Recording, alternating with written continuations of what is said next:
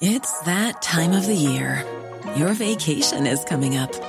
You can already hear the beach waves, feel the warm breeze, relax, and think about work. You really, really want it all to work out while you're away. Monday.com gives you and the team that peace of mind. When all work is on one platform and everyone's in sync, things just flow wherever you are.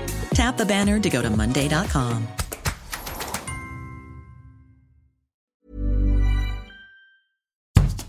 Bonjour et bienvenue dans Podcasting, le podcast quotidien d'actualité du Grand Sud-Ouest. Chaque jour, suivez-nous à la découverte de l'information régionale avec les journalistes du territoire.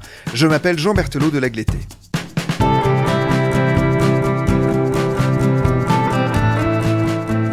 Aujourd'hui, c'est le second volet de notre carte blanche en deux parties.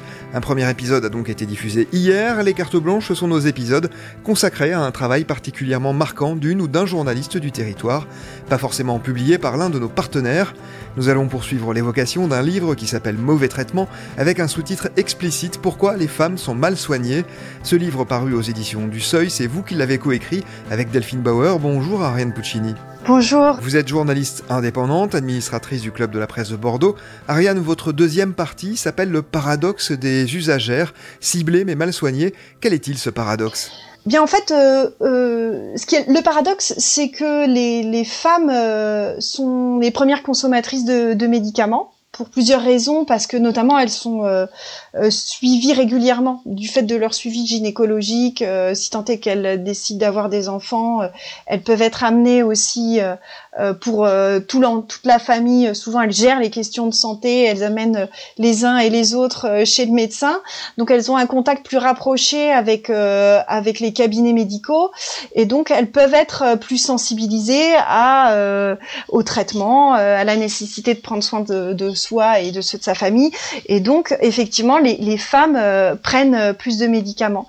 Euh, mais euh, donc elles sont premières consommatrices, enfin plus grandes consommatrices que les hommes, mais euh, paradoxalement elles ne sont pas prises en compte suffisamment dans les essais cliniques des médicaments. Donc en fait finalement pour ce qui est par exemple du marketing de, des laboratoires, c'est une c'est une aubaine parce qu'ils en fait ils ont bien sûr identifier les femmes comme étant euh, des clientes euh, principales, euh, très prescriptrices aussi au sein de la famille. Et donc leur, leur communication euh, s'adresse à, à, à, elles en direct et, euh, et, parfois ils peuvent employer des, arguments en leur, euh, disant que les médicaments sont faits pour elles. Et donc on assiste à un, un grand ripollinage en rose de certaines spécialités, de certains médicaments. Mais en fait, quand on regarde la composition du médicament, il euh, euh, n'y a aucune spécificité et, euh, et en fait même il y a, y, a, y a, une taxe, ce qu'on appelle la taxe rose, c'est-à-dire que ce prix, ce, ce médicament qui est prétendument spécialement adressé aux femmes est juste plus cher parce qu'il est en rose en fait. donc il y a tout ce paradoxe là où en fait finalement elles pourraient être mieux soignées puisqu'elles sont au centre de, de, de, ce, de ce marché là. Et bien finalement euh, elles sont, elles prennent des médicaments qui ne leur, euh, qui ne leur conviennent pas en fait.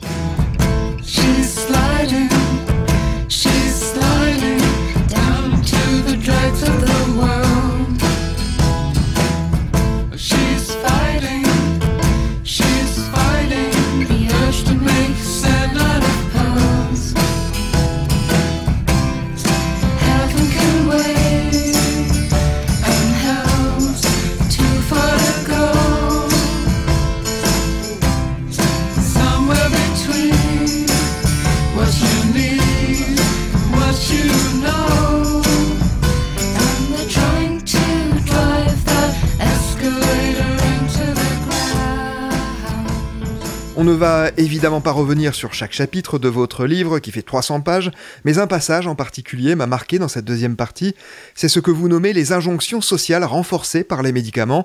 On s'aperçoit là, s'il en était encore besoin, que c'est d'abord un problème de société que l'on évoque, et certainement pas un problème qui ne concerne que le domaine médical, c'est bien ça? Oui, absolument, c'est vrai que dans cette deuxième partie euh, de, de, de, notre enquête, euh, on a un peu élargi euh, notre sujet au-delà des raisons, euh, des causes purement euh, biologiques, des effets chimiques du médicament. Et donc, on, on a questionné en fait le contexte social de la prescription médicamenteuse. Et, et en fait, on se rend compte qu'il y a quand même beaucoup de scandales qui sont liés à des médicaments qui ont été pris pas forcément pour soigner euh, des pathologies. Euh, on peut prendre euh, par exemple le cas du Mediator, qui était un antidiabétique qui a été normalement qui était prescrit pour pour permettre aux gens de, en surpoids de, de, maigrir. Et en fait, ce médicament a été dévoyé euh, de son utilisation première, c'est-à-dire qu'il a été prescrit en grand nombre à des femmes euh, qui voulaient perdre 3-4 euh, kilos et qui en fait, au final, se sont retrouvées avec des maladies cardiaques parfois sévères, on a des valvulopathies, et, et, et, qui ont finalement, et ça c'est le comble dans, dans ces histoires, dans ces affaires-là, finalement, on les retrouve euh, à culpabiliser d'avoir euh, développé euh, ces effets secondaires parce qu'elles ont voulu perdre facilement 3-4 kilos. Et en fait, c'est ce qui s'appelle le blâme de la victime. C'est-à-dire que dans ce contexte d'injonction sociale qui nous pousse à prendre des médicaments, comme je le disais, pour rester mince, pour rester jeune, pour ne pas présenter de pilosité disgracieuse et, et ainsi de suite, dans ces cas de figure, au final, euh, quand la victime présente des effets secondaires et se trouve euh, invalidée par ce, par, par ce médicament-là, elle se, elle se retrouve à culpabiliser. Ce qui est quand même euh, le comble dans ces situations et qui représente un peu quelque part une double peine dans ces affaires-là. Je passais mes vacances à l'hôpital. Je ne sais si j'avais mal, mais j'étais si bien sans vous dans les journées ensoleillées comme je sentais tout à coup mon cœur chavirer en regardant les ombres danser et les autos circuler. Je, je pensais bien que j'oublierais,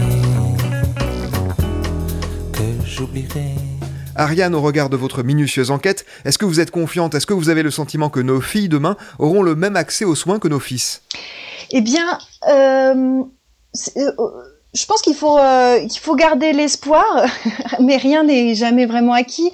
en tout cas, ce qu'on a pu voir dans, notre enquête, c'était l'importance de voir des femmes réfléchir sur ces questions de santé quand ça les concerne aussi en premier lieu.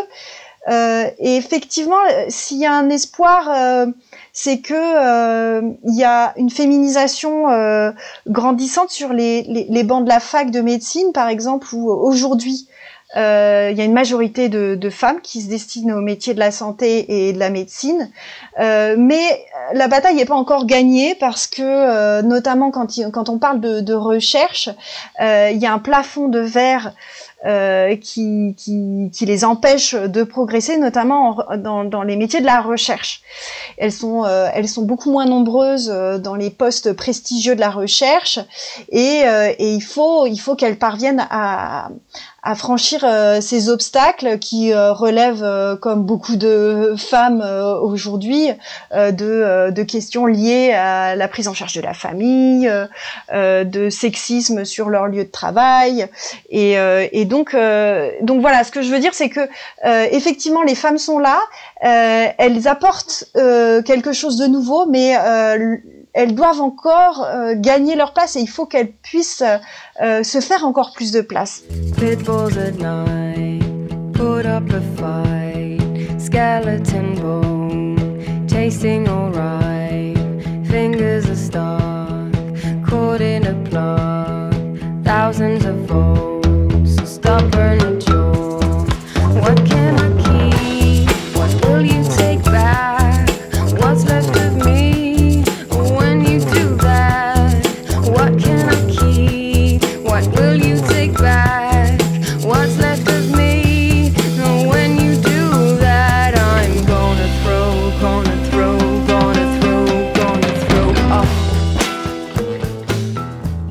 Avez un souvenir particulièrement fort durant l'écriture de ce livre Rencontre peut-être avec euh, une femme en particulier? Qu'est-ce qui vous revient lorsque vous vous rappelez ce moment où vous avez euh, coécrit ce livre?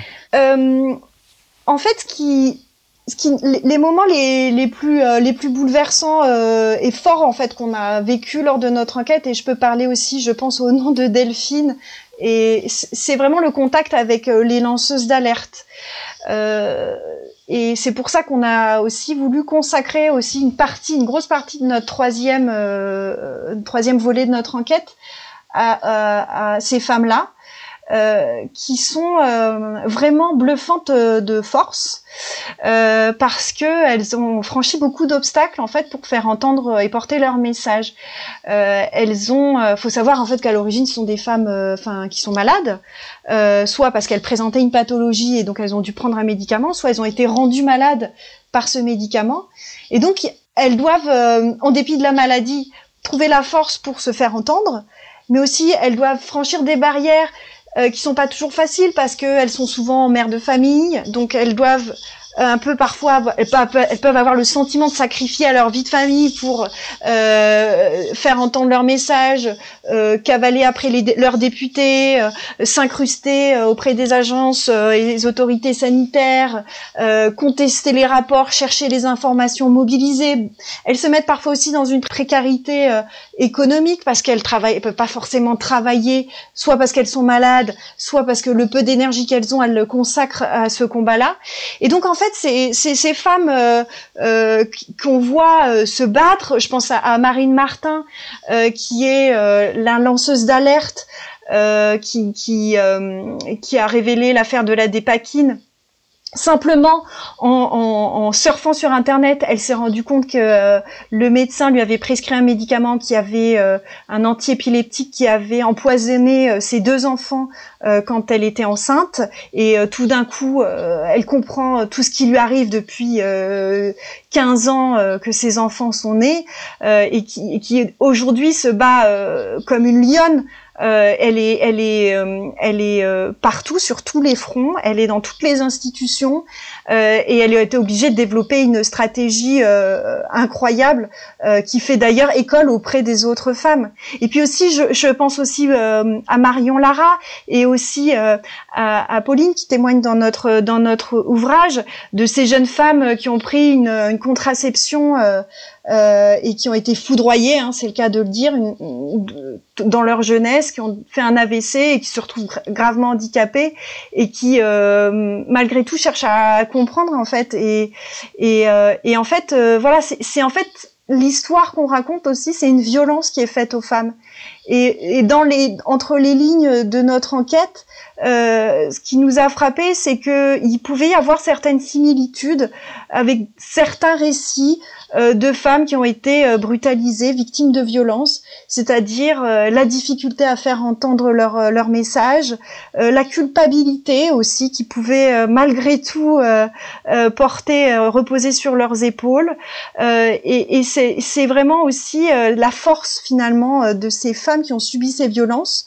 Et quand, on entend victime on imagine euh, des personnalités euh, qui ont été dépassées par des événements. Moi, j'ai vu, et je pense que Delphine serait d'accord avec moi, j'ai vu des femmes euh, qui ont fait de ce statut, en fait, un statut de, je dirais, de guerrière, en fait, où elles ont réussi à braver, et elles bravent encore les, institutions, où finalement elles, finissent par protéger leur leur sœur, hein, je dirais. Euh, voilà, donc c'est vraiment aussi euh, des histoires de femmes qu'on a voulu raconter dans ce livre. Merci beaucoup Ariane Puccini. Je rappelle le titre de votre livre, coécrit avec Delphine Bauer et publié aux éditions du Seuil, Mauvais traitement avec ce sous-titre Pourquoi les femmes sont mal soignées? C'est la fin de cet épisode de podcasting, production Anne-Charlotte Delange, Juliette Chénion, Lisa Feignet, Mathilde Leuil et Marion Ruot, programmation musicale Gabriel Taillem, réalisation Olivier Duval. Si vous aimez podcasting, le podcast quotidien d'actualité du Grand Sud-Ouest, n'hésitez pas à vous abonner, à liker et à partager nos publications. Retrouvez-nous chaque jour à 16h30 sur notre site et sur nos réseaux sociaux ainsi que sur ceux des médias indépendants de la région qui sont nos partenaires. Retrouvez-nous aussi sur toutes les plateformes d'écoute dont Spotify, Apple Podcast ou Google Podcast. Podcasting, c'est la dans la poche.